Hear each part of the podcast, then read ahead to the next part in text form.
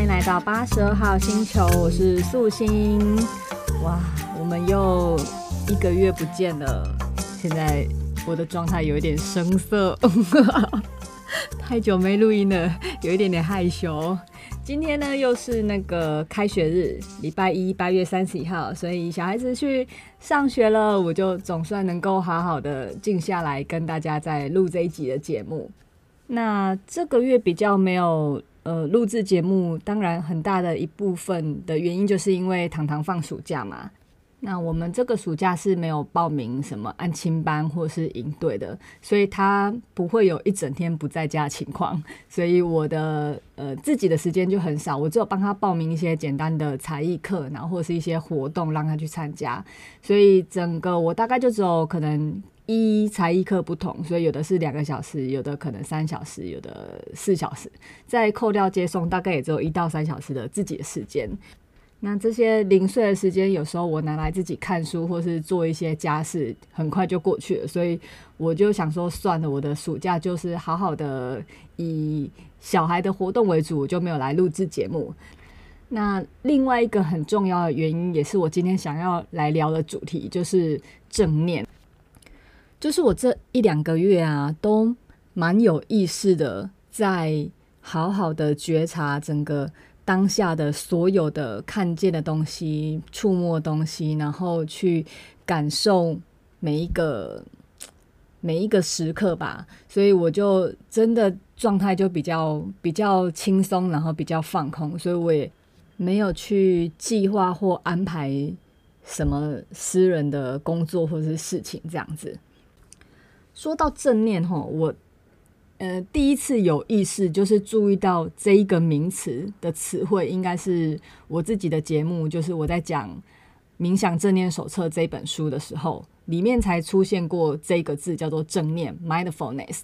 那我当初在呃看这本书的时候，其实我是想要找冥想类相关的书，所以我是用我是找冥想的书去找的。然后那时候看到《冥想正念手册》这本书名。我一开始也觉得正念是什么比较，我我以为是什么正向思考，或是比较正面的念头之类，就是我以为这个正是正向 positive，就是正面正向的意思。那是从这本书我才知道，原来有一个名词叫做正念 mindfulness。那这里的正念其实并不是什么正向思考，也不是什么。也不是什么积极进取之类的，就是如果从这个直观的看，会以为是这个意思。那其实这个正念的正啊，正指的就是正在的意思。那念，我想应该是念头的意思吧，因为它的翻译是呃专注于当下状态的觉察，所以正念就是你正在这个当下的一些所思所想，然后所感，就是你对于这整个。这个现在这个状态的觉察的状态，其实我呃刚看这本书的时候，嗯，就是我的状态没有那么觉得那么有 feel 吧，因为你看我录这一集的节目《冥想正念手册》这一集是在四月八号录的，四月的事情，那现在都八月了，那这中间其实我都是陆陆续续去翻阅这本书，因为你知道。因为我把这本书放在厕所，然后我就想说，上厕所的时候可以看这种比较静心的书，感觉好像比较放松。可是殊不知呢，我是个上厕所很快的人，我没有办法像其他人可以蹲坐在里面很久。所以我大概呃每次进厕，如果有机会进厕所的话，我大概就是翻个，它它都是一个一个一个小故事吧，然后我大概都是翻两。一两个小故事，我就上完厕所了，所以我我看的进度是非常慢，一直到现在这本书我都还没翻完。那我最近比较明显有产生一些生活习惯或是行为上的改变，其实是刚好看到他有一则故事。那这个则故事呢，就是这个作者有一次到一个僧院，因为呃，就是这本书。就是这个作者，他因为想要追寻那个冥想或是就是静心的这一条道路，所以他他去了世界各地的很多的僧院。那这个故事就是分享到他曾经到一个僧院，这个僧院很特别。他们在他们准备进去的时候呢，他就请他们就两张清单，请他们列，一张是列他所喜欢的食物，一张是列他所有他不喜欢或是不吃的食物。那这作者他一开始去的时候，他想说：“哇，这也太爽了吧！是呃，还可以调查他们喜欢饮食的喜好，然后是有要给他们吃他们喜欢的东西吗？还是会帮他避开他不喜欢吃的东西？结果呢，没想到这个清单一写完了，这个僧侣每天每天都出那个他不喜欢那一条，呃，他不喜欢 list 所有上面的食物。那想当然，他就是你如果是一天两天吃不喜欢的食物就还好，可他就这样每天吃，他就吃的觉得很痛苦、很不舒服。那他吃着吃着，才慢慢意识到，其实这个僧院他都出你不喜欢吃的食物，其实并不是想要磨练你，或是想要让你受苦难、受折磨之类的。而是透过你每天面对这些不喜欢的食物，你才有机会去检视你不喜欢的这个体验。因为在这之前，作者可能跟大部分人都一样，我们可能都是边吃饭边做别的事情，边吃饭边划手机，边吃饭边看报纸、看电视，边吃饭边随便的交谈，就是好像没很少有机会可以好好的坐下来吃一顿饭，然后只。看着这一顿饭，然后去看每一样食物，然后去吃每一个东西。所以吃饭这件事情，它基本上已经变得是一个没有意识状态，只 只维持你能量补给，然后可以活下去的一个动作而已。然后作者他就分享说，他就是这样子慢慢吃，慢慢吃之后，他才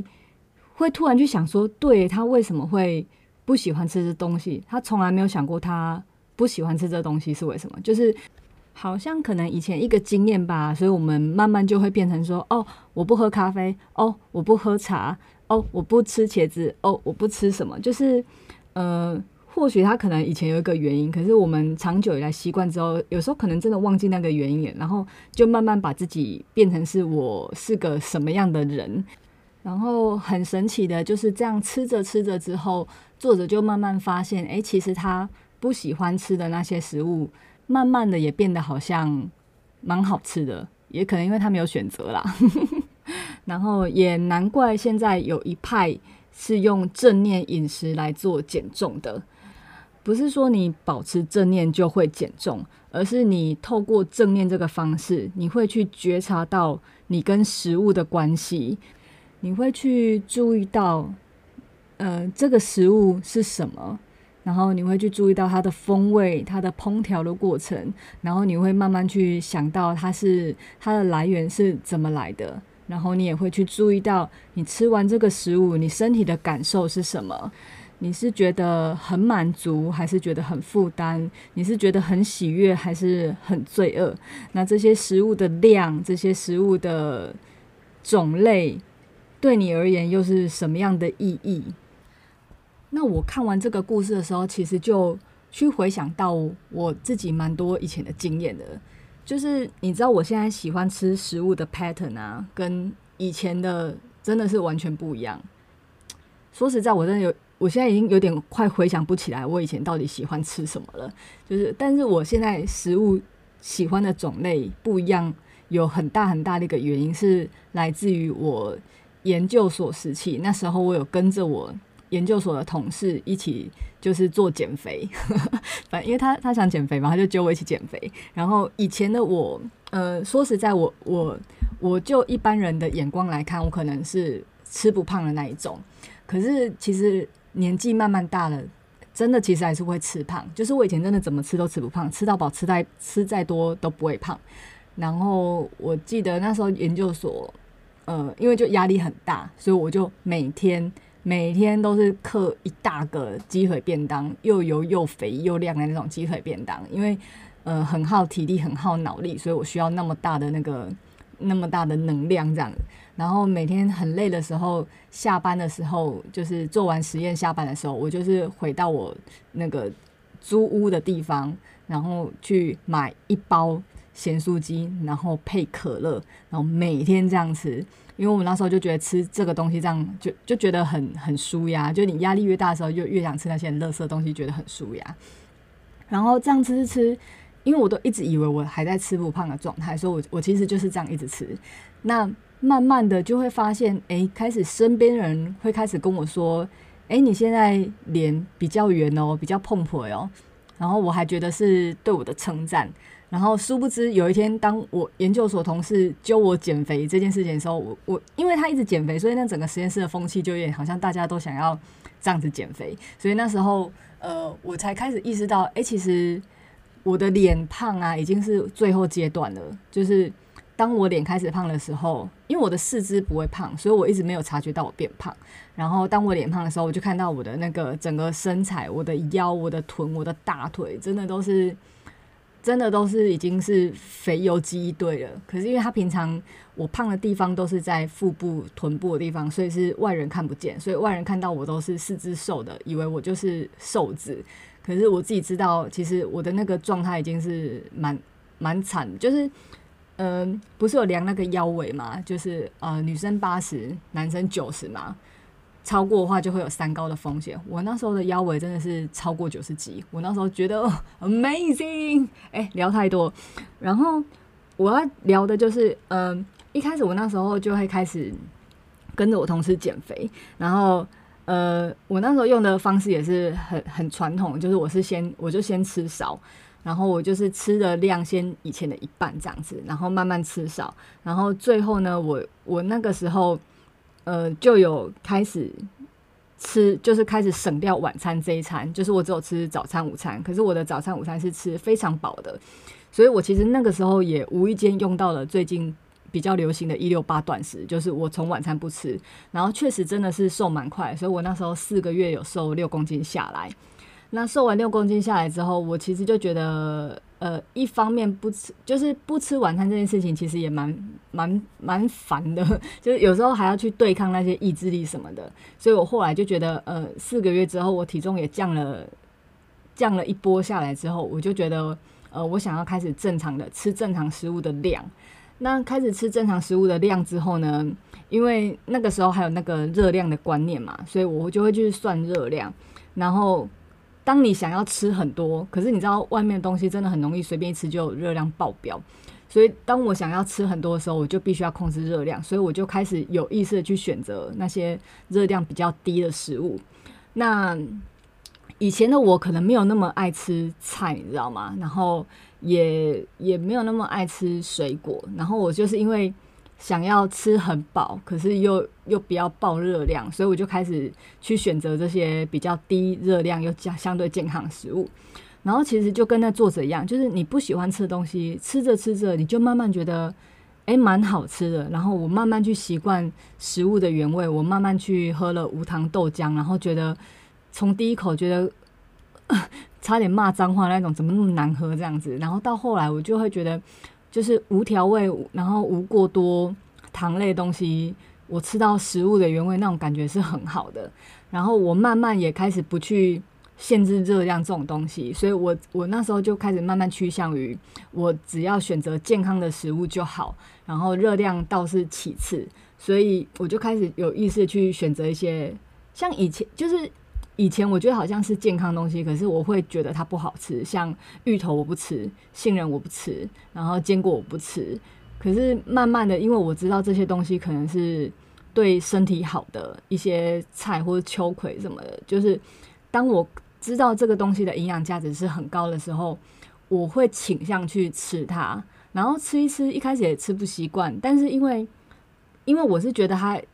就是我会感受到这个东西对我是。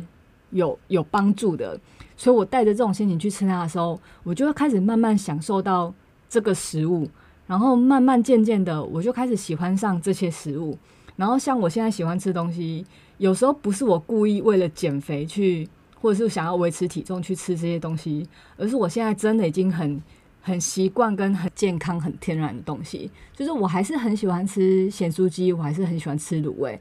然后我也不避讳去。接触到或是吃这些东西，只是变成在我吃这些东西的时候，我是有意识的，就是我吃这些咸酥鸡跟吃这些卤味，我在吃的当下，我是真的很开心，我可以吃到这些东西，但是我不会去，你知道，就是很多情况是发生在你没有意识，然后你就不小心这样子大口大口塞，然后你自己饱了也不知道，然后吃的过多也不知道。对自己身体负担也不知道，就是我在吃这些东西的时候，我吃到满足了，然后我吃不下了，我其实不会硬把它吃完，你知道吗？诶，可是我发现真的有超多人的观念是走不能浪费这个路线。我以为可能只是长辈啊，或是爸爸妈妈那一代才会这样讲，但我发现我们这一代也很多人承袭这样的观念，会觉得东西不吃完就是浪费。可是我现在真的觉得，你把东西硬吃完，才会是造成整个食物真正的浪费。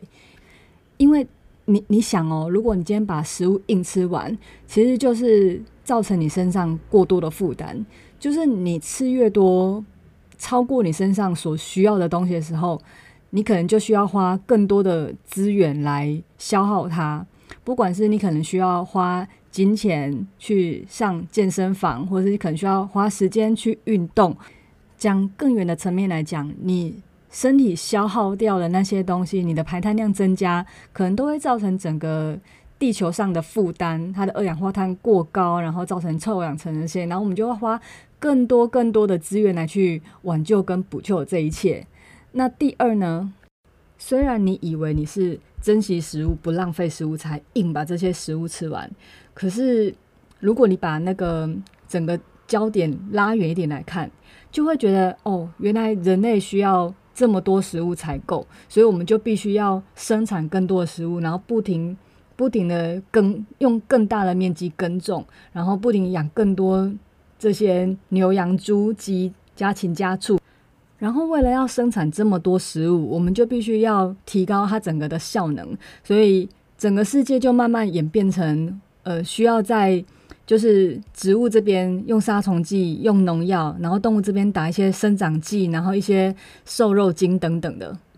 就是我们不浪费的这个小习惯啊，其实默默的就有点像是蝴蝶效应，在影响着这整个食物制造的过程，然后默默去影响整个地球会呈现的样貌。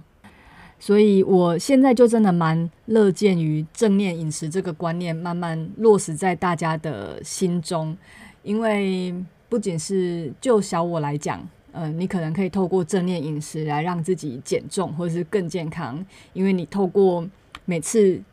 在好好吃这个食物的时候，去呃正视你跟这个食物的关系，你可能就会。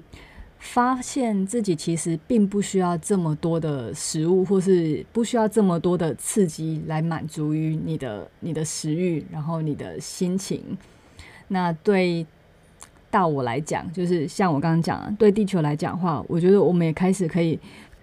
不需要靠这些药药物来增长这些动物植物的生长，因为我们可能不需要到这么大量或是这么多的食物。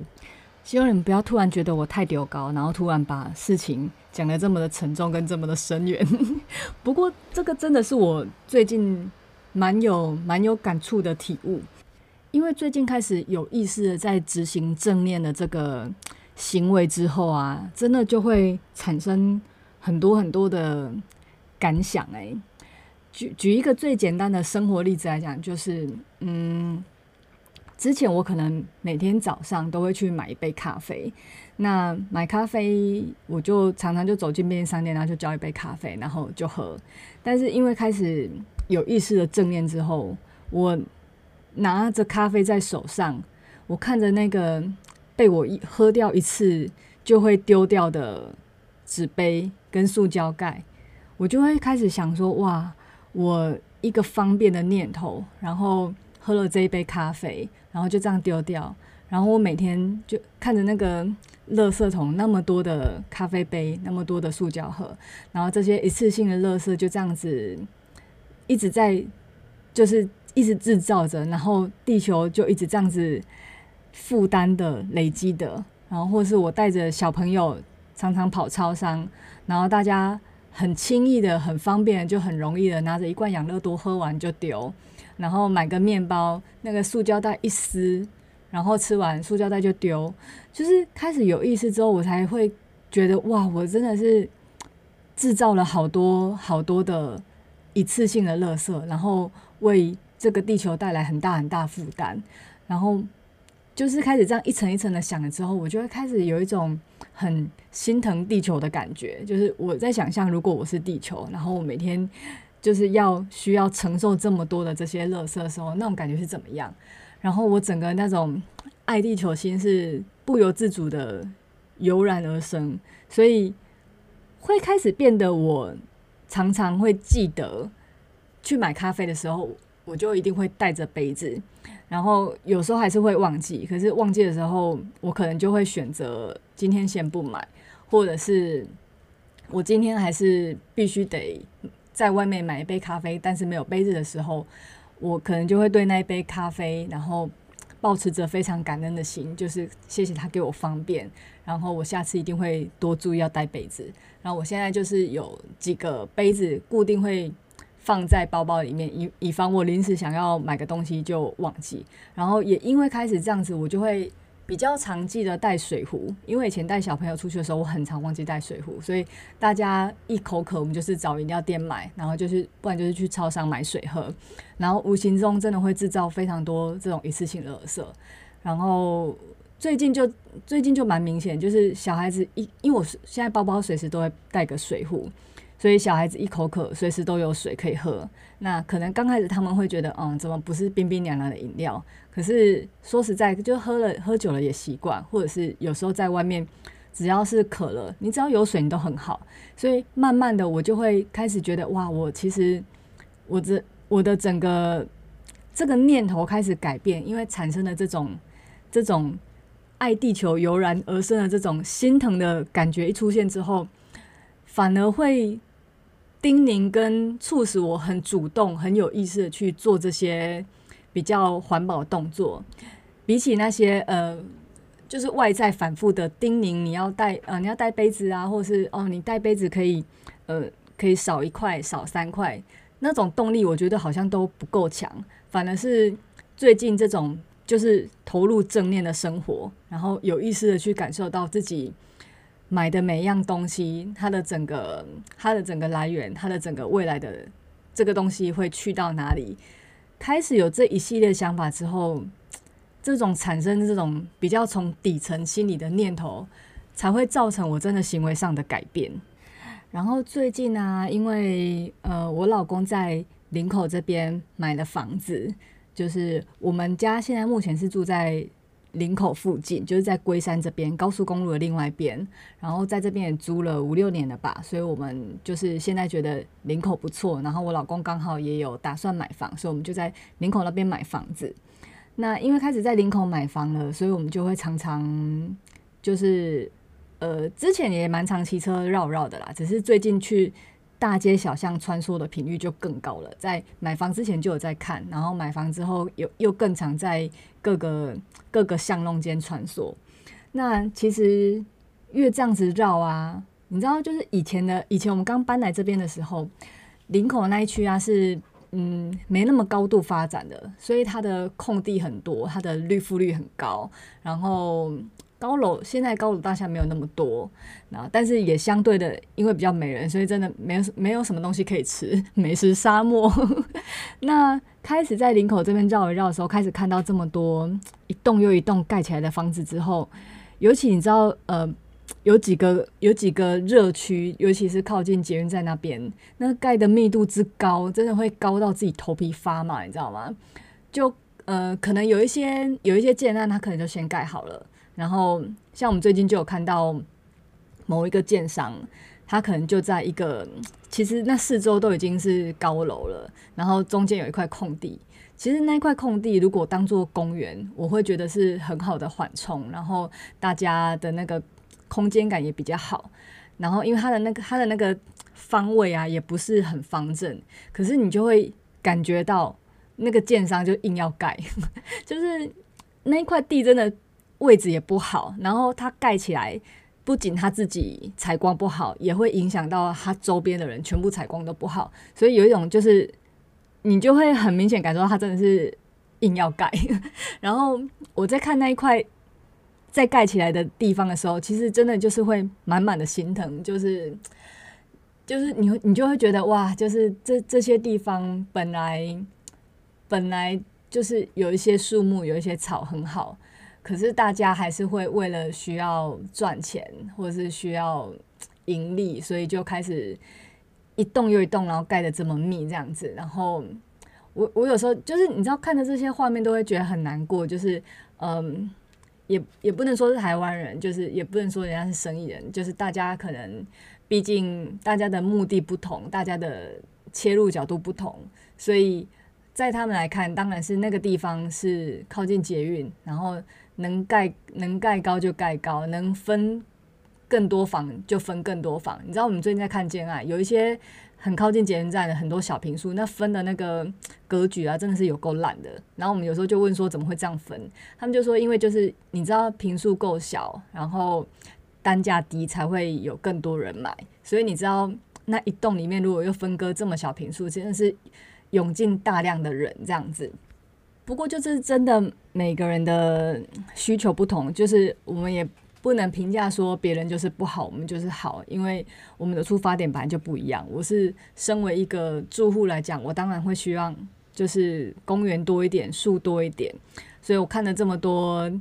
树被砍掉，或者是土一直在整地准备要盖房子的时候，其实我都会很心疼。包括像看到房子盖这么多，然后我就会开始想到房子盖这么多，大家就会开始进来装潢，然后装潢之后可能又会。需要更多的可能是水泥或者是木材，就是我又会觉得哇，我们又需要一直在消耗这个地球资源，然后想到我就会觉得很心疼，然后很想很想为这片土地做什么，所以我就一直在想说啊，不就是因为我看着树被砍那么心疼，所以我就一直在搜寻有没有什么可以可以种树的单位啊，或是有没有什么。什么活动或者是什么志工可以帮忙？那目前我好像找不太到可以在林口这边做，可能有一些是可以在海边种树的，可是因为我不方便去那边，然后但是我又想要为林口做些什么，所以如果有一些可以绿化或是种树的活动，或许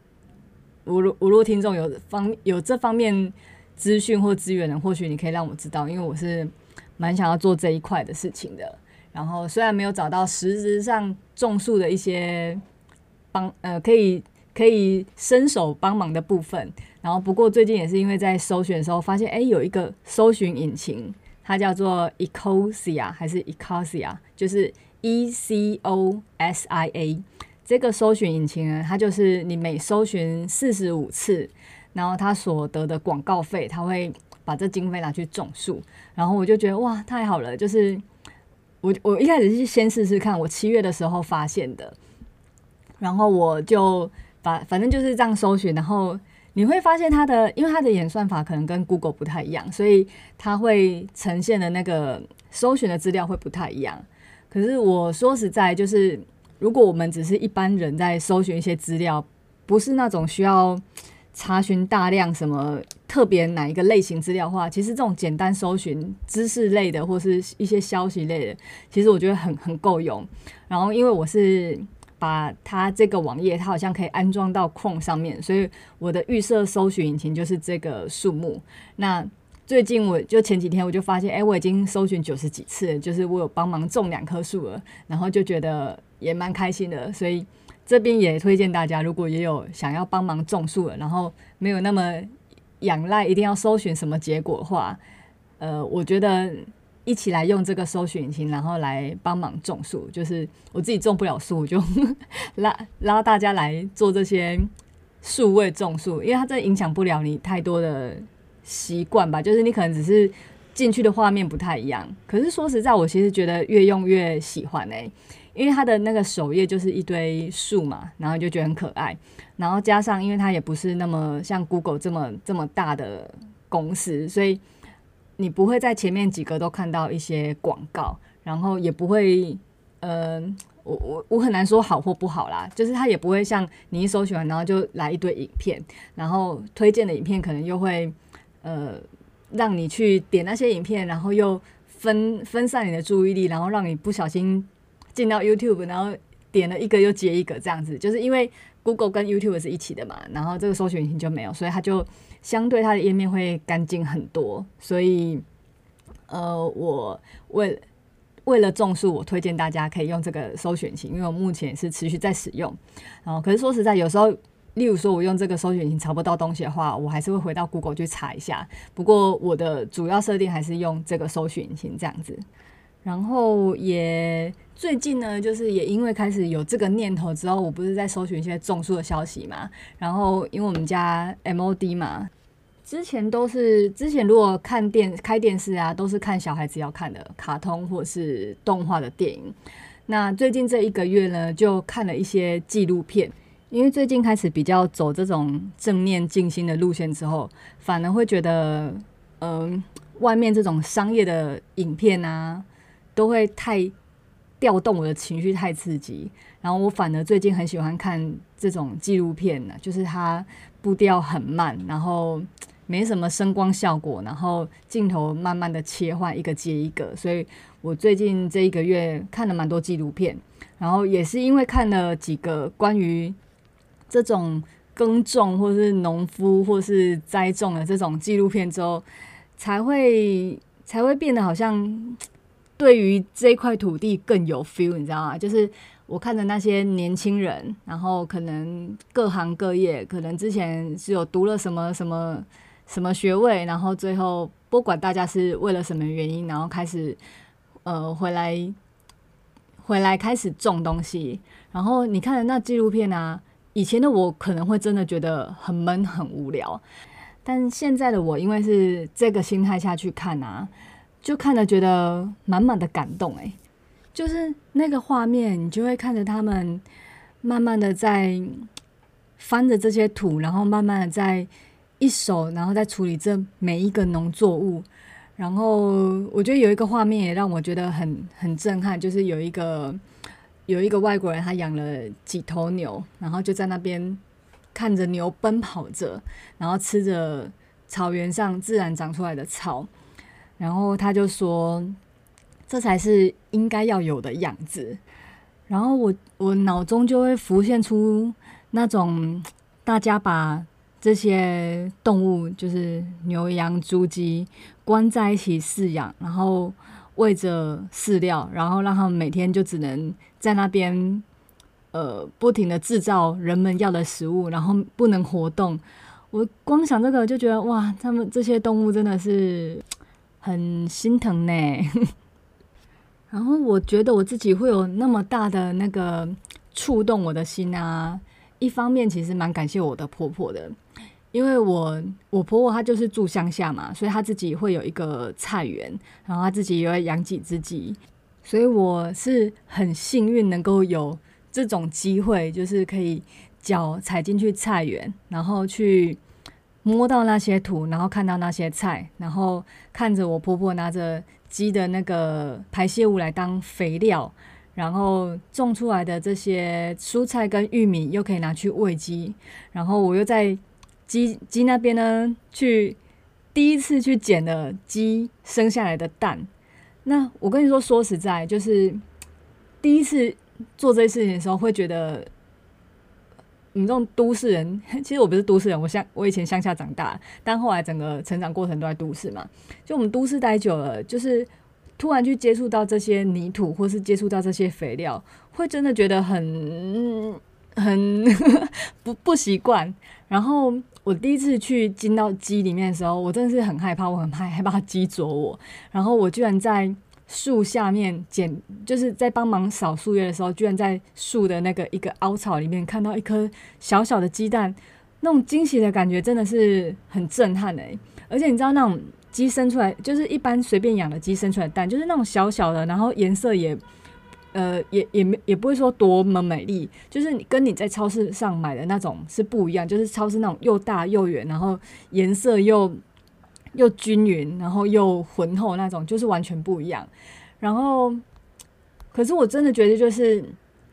曾经看过这一切之后，你会知道，如果是自己简单耕耕种之后长出来的会是什么样子，然后自己养的鸡吃的肉是什么样子，跟自己的鸡生出的蛋是就是长得这样子。然后说实在，我刚我刚嫁我刚嫁到我老公这边的时候，接触到这一切的时候，我是有点傻眼的，因为我可能还是很受这种世俗的商业包装所影响，所以我会一直觉得这些东西小小的、丑丑的、旧旧的，然后甚至我婆婆跟我说。就是我，我婆婆就会一直说啊，这这些东西都是最好的。然后南部的那些东西都她都不敢买，都不敢吃。那些什么南部的蒜头她不敢用，然后南部种的菜她才不敢买，因为那都是撒大量农药出来的。然后你知道，身为一个南部人的媳妇，我听到这种话，一开始是很气的，诶，就是会有一种怎怎样，我们南部是怎样，是不是？然后。我婆婆以前就常常会跟我老公说：“哦，以后你们老了就回来这里啊，就是也跟他一样这样子种田，然后养鸡这样子。”哦，我就心里想说：“ 谁要在这么无聊的地方啊？” 可是最近反而看了纪录片完之后啊，我就开始问我老公说：“哎，那个妈那边的地有没有可以就是让出一块，然后让我种，或是？”因为我婆婆好像还有她自己，她自己种田的是一小块地，然后她好像有别块地是租给别人种田的，然后现在反而是我想要打租给别人那些田的主意，就是有一种我也想要回归到那个乡村里面，然后去自己就是自给自足，自己种自己种的菜，然后自己养的鸡，然后可能谁谁家养的鸭，谁家养的猪这样子，然后我就发现。我们就是林口新买的房子旁边啊，就有一大块空地，然后那大块空地啊，那个我们就有看到那个主人就在那边，就是会种菜。然后我其实觉得超难的，我就一直在幻想说，那到时候我等我们搬过去之后，我就要跟他打好关系，然后看是呃能够帮他种菜，然后换一些他种的菜，或者是我就跟他租一小块地，然后让我来种我想要种的东西。就是我突然很。觉得有这种生活很好，你知道吗？不过说实在，那个呃种东西真的是一件蛮累人的事情。因为我婆婆曾经出远门，所以我有帮她照顾过一个月的家，就是弄那些鸡跟弄那些菜。我真的觉得要呃要维持它一切都好好的这种东西，真的是需要花很大的时间跟体力，然后还要很看天气。所以我觉得，嗯、这些愿意来。从事这些，那个要怎么讲啊？就是你知道，有爱这片土地所做的这些耕种，我都会真的觉得很谢谢他们。但是也因为看纪录片，所以我会更知道说，这些小农啊，他们真的都是靠着理念跟使命在做这些事情的。因为做这些事情，并没有办法让他就是赚非常大量的钱，跟他的工作时间完全不成比例。可是大，嗯、从事这方面大部分都是抱持着就是爱这片土地，或者是想要种出健康的食物给大家吃。所以其实看完纪录片之后，我自己就蛮倾向去购买这些小农市集的东西。以前呢，我可能会觉得有点贵，然后因为价钱考量关系，我就会觉得随便吃就好。可是，嗯，慢慢开始在对这个这一方面在。了解之后，我其实就会倾向去买这些小农东西。一方面是支持他们，然后一方面也是让我吃到健康的东西。因为你知道，嗯，现在这些我们现在买到这些蔬菜水果啊，因为土地过度使用的关系，其实它根本就没有好好的休息，甚至他们都是撒了大量的农药。然后虽然杀死了一些虫，可是就你知道整个生态其实是需要这这些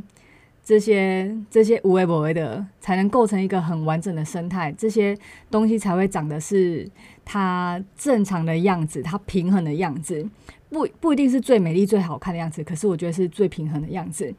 我我我在讲到这边，我就突然想起以前看过一部日本的电影，它好像叫做我忘记，但是它就是一个。他老婆不知道生了什么病，好像就是不能吃这些太外面的东西，好像会过敏什么的。然后他家是种苹果的，所以他就为了他老婆，他开始去种植那个最最纯净的苹果吧。然后我记得那部电影好像就是他一开始也不知道怎么种，然后那苹果怎么都长不起来。然后后来他是花了好像六七年的时间，然后开始让。整个整个它的那个果果树林开始有它原生的样子，就是它开始让这些开始让这些嗯草长起来，开始让这些虫回来，开始让这些鸟回来，然后呃让虫去吃这些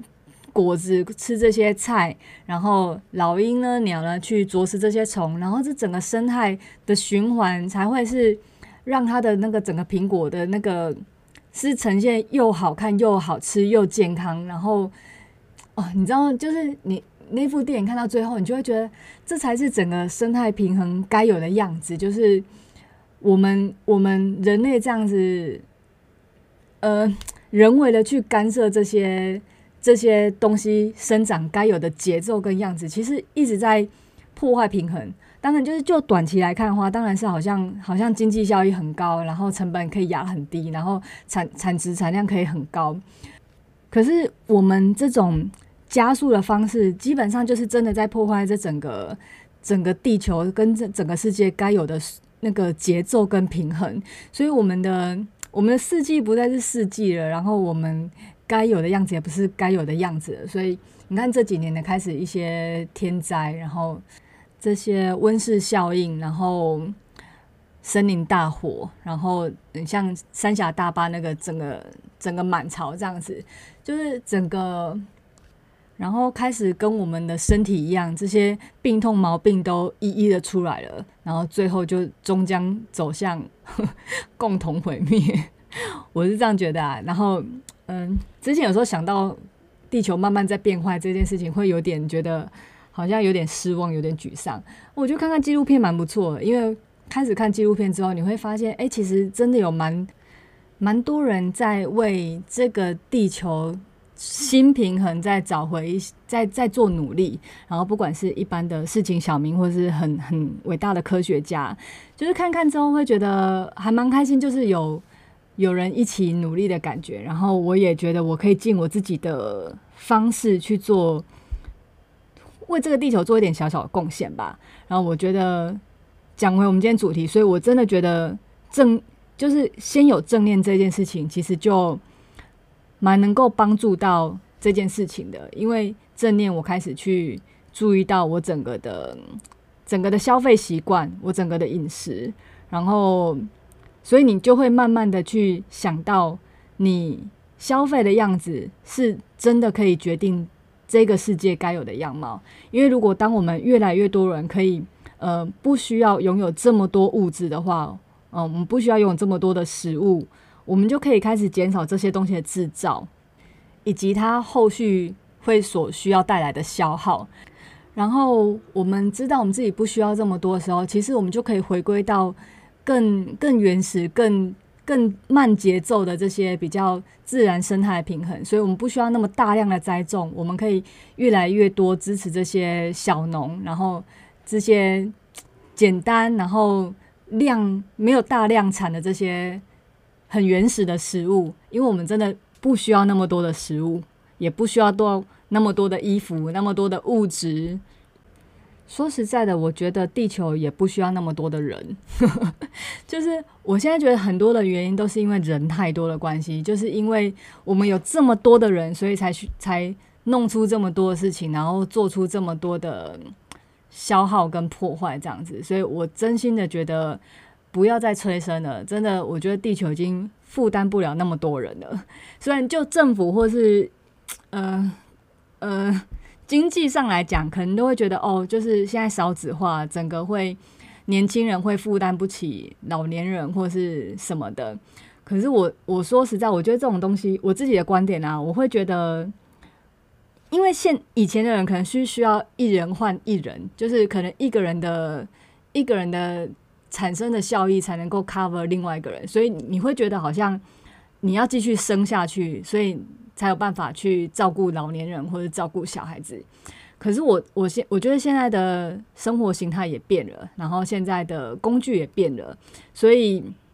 现在开始工工业化、技术化、AI 化，然后网际网络化之后，其实我会觉得有可能不需要那么多的人才能造成。才能够产出这么大的经济嘛，所以，所以其实我真心觉得也不需要你死掉一个就要再生一个来补，我说实在，我真的觉得现在人类真的太多了，而且人类都 太干涉这整个地球该有的节奏跟平衡了。所以我觉得，哦，我真的 这一局真的讲的有点太太 太沉重，还是太大？可是我不知道，我最近就是可能就是从这种小小的一个去便利商店，我拿到的。塑胶袋，或者是就是面呃零食的袋子，或者是一个咖啡杯的盖子，让我慢慢的去想到这一切所有的这整这整个消费的消费链，所以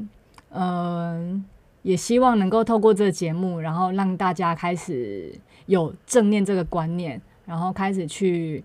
呃不一定会产生跟我一样的感觉，可是大家开始有意识的去。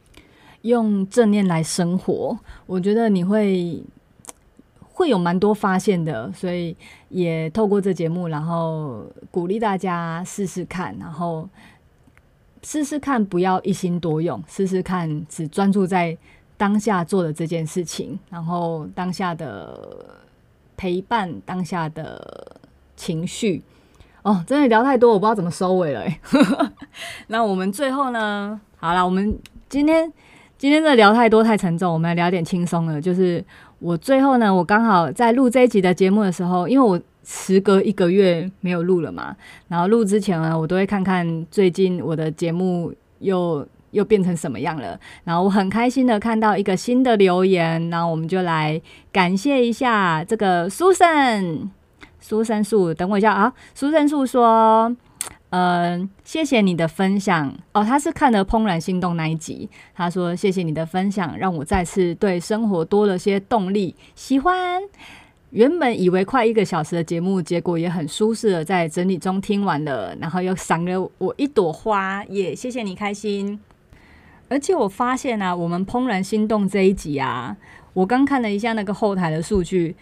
哎、欸，它破一千的下载量、欸，哎，就是。你你你如果有长期 follow 这节目，你知道我们一开始是什么七十几、八十几，然后一百、两百就在那边，哇，两百、三百，哎，现在居然已经到八九百，然后怦然心动这一集是我们第一个破千下载量的节目，所以来为我们欢呼一下，呜！所以谢谢大家支持，然后谢谢大家在这一个月我消失的期间，然后还一直有新的。呃，新的听众涌进来这个 Podcast 世界，然后发现到我的节目，所以一样的，我还是很开心。这个宇宙的引力把你吸引到我的星球，然后这一集呢，不小心又，我跟你说，我这这一集其实有你的一些想讲的东西，然后但是你知道，这思绪真的太多，就是我最近正念的体悟真的太多，各个层面，因为正念不止用在饮食这方面，我今天还只讲到饮食，其实我我还有很多是。呃，在跟家人的相处上，然后跟小孩的相处上，然后哦，真的太多。然后我刚发现聊一聊也聊太久，然后顺序也不照我原本想要设定的顺序聊，所以整个呈现有一种 不知道为什么会变成这么的，变成走向一个地球大爱的路线。但是我觉得没关系，也很好。那我们这一集就先这样，然后之后我觉得有一些关于相处上面的一些正念的一些体悟的话，可以再继续跟大家聊。好的，那我们今天这一集就先录到这边啊、这一集呢，其实我有刻意的稍微不要情绪太亢奋的激昂，因为呢，我有一个朋友，他叫余婉，我以前的大学同学，他说他都是在陪小孩睡觉的时候在听我的节目，所以我想说陪小孩睡觉，这都是比较夜晚夜深人静的时候，所以我就想说来录一集，不要不要情绪起伏太大这样子，所以不知道这一集鱼丸。在陪小孩时候有没有听到呢？那我也蛮好奇，听我这个节目的族群呢，都是在什么时间在听我节目？我目前知道有的是陪小孩陪睡的啦，然后有的是白天做家事的时候，所以也欢迎你们让我知道你们都是在哪个时候听我的节目呢？或许我可以再针对那个情境去设计一下主题跟音调，好吗？那今天这期就先到这边喽，拜拜，下次见。